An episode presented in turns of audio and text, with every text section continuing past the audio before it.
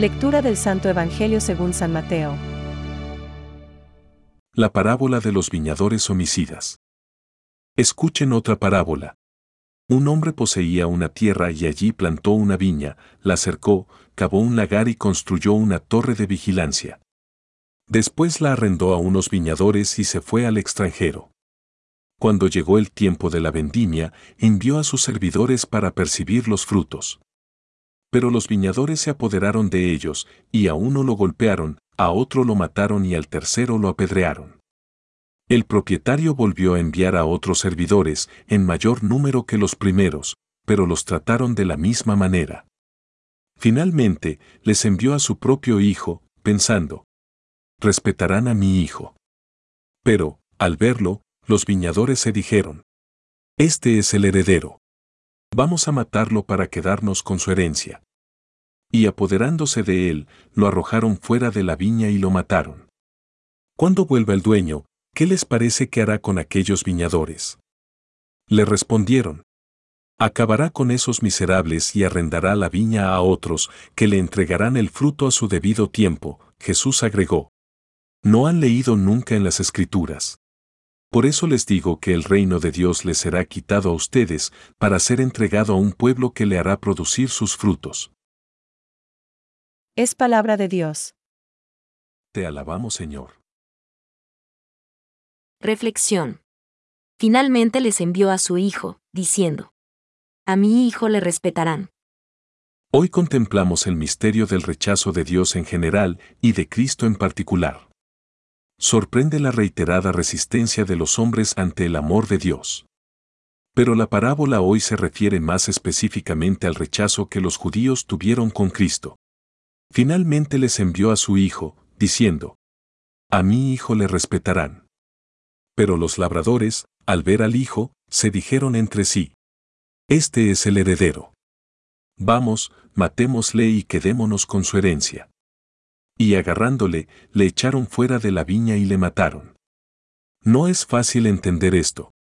Es porque Cristo vino a redimir al mundo entero, y los judíos esperan a su Mesías particular que les dé a ellos el dominio de todo el mundo. Cuando estuve en Tierra Santa me dieron un prospecto turístico de Israel donde están los judíos más famosos de la historia. Desde Moisés, Gedeón y Josué hasta Ben Gurión, que fue el realizador del Estado de Israel. Sin embargo, en ese prospecto no está Jesucristo. Y Jesús ha sido el judío más conocido de la historia. Hoy se le conoce en el mundo entero, y ya hace dos mil años que murió. A los grandes personajes, al cabo del tiempo, se les admira, pero no se les ama. Hoy nadie ama a Cervantes o a Miguel Ángel. Sin embargo, Jesús es el más amado de la historia. Hombres y mujeres dan la vida por amor a Él. Unos de golpe en el martirio y otros gota a gota, viviendo solo para Él. Son miles y miles en el mundo entero. Y Jesús es el que más ha influido en la historia. Valores hoy aceptados en todas partes son de origen cristiano.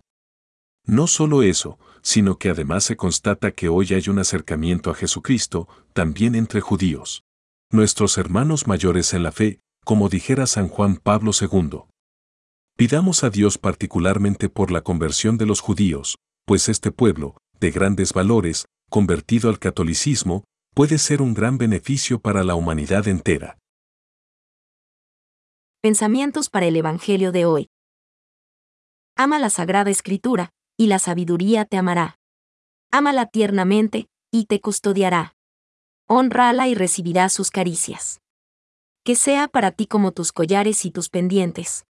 San Jerónimo. En la cruz Jesús ya no nos habla en comparaciones. Es el mismo. Benedicto XVI. Ante el Sanedrín, a la pregunta de sus acusadores. Entonces, Tú eres el Hijo de Dios, Jesús ha respondido. Vosotros lo decís. Yo soy.